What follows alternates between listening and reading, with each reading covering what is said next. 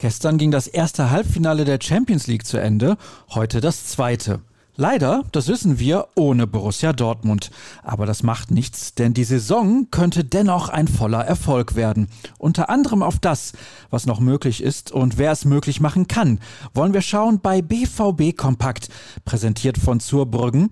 Alles für ein gutes Zuhause. Mehr Infos gibt es auf zurbrüggen.de. Ich heiße Sascha Staat und los geht's. Mal wieder mit organisatorischen Informationen. Vielleicht habt ihr es schon mitbekommen. Die DFL verschärft für die letzten Wochen der Saison die Quarantänemaßnahmen. So soll verhindert werden, dass Spiele ausfallen und nachgeholt werden müssen. Das bedeutet, dass die Mannschaften, wie bereits im Vorjahr, im Hotel wohnen werden.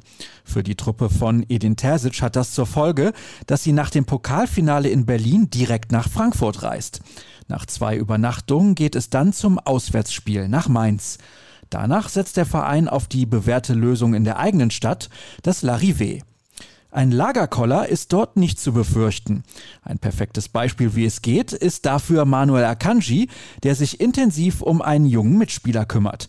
Was er kocht, verriet er zwar nicht, vielleicht kommt auch nur der Lieferdienst, was nicht tragisch wäre bei all den schmackhaften Alternativen, die es im Großraum Dortmund so gibt.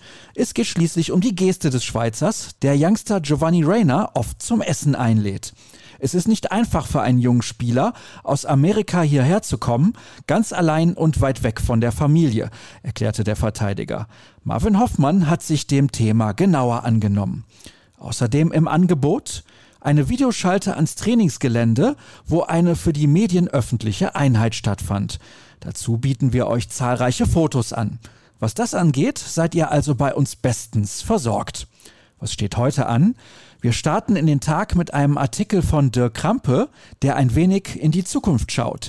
Denn am 23. Mai, also unmittelbar nach dem Saisonfinale in der Bundesliga, muss U21-Nationaltrainer Stefan Kunz seinen Kader für die Endrunde der EM melden. Die wird aufgrund der Pandemie diesmal in zwei Teilen durchgeführt. Ende des Monats wartet das Viertelfinale. Die DFB 11 trifft im ungarischen Szekesfehérvár auf Dänemark. Was hat das mit dem BVB zu tun? Zwei Akteure könnten potenziell nominiert werden, Yusufa Mokoku und Felix Passlack.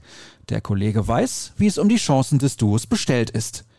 Mit ihm nehme ich gegen Mittag dann unseren wöchentlichen Podcast auf, sozusagen die Comeback-Ausgabe. Die solltet ihr euch nicht entgehen lassen, genug zu besprechen gibt es ja. Die neue Folge wird im Laufe des Nachmittags zur Verfügung stehen. Dann habe ich noch eine Art Programmempfehlung für euch. Um 15.15 Uhr könnt ihr auf DFB TV den sogenannten Cup Handover sehen. Früher hätte man das wohl einfach nur Pokalübergabe genannt, aber egal. Teilnehmer der Veranstaltung sind jedenfalls Michael Müller, seines Zeichens regierender Bürgermeister von Berlin, Oliver Minzlaff von RB Leipzig und, aus schwarz-gelber Sicht besonders interessant, Geschäftsführer Hans-Joachim Watzke. Es wird also viel zu lesen geben auf ruhrnachrichten.de. Dort liefern wir euch wirklich alles, was von Interesse sein könnte. Nutzt alternativ Twitter und folgt uns unter rnbvb. Mein Handel dort lautet ganz spektakulär Start. Ich wünsche euch ein schönes Bergfest. Bis morgen.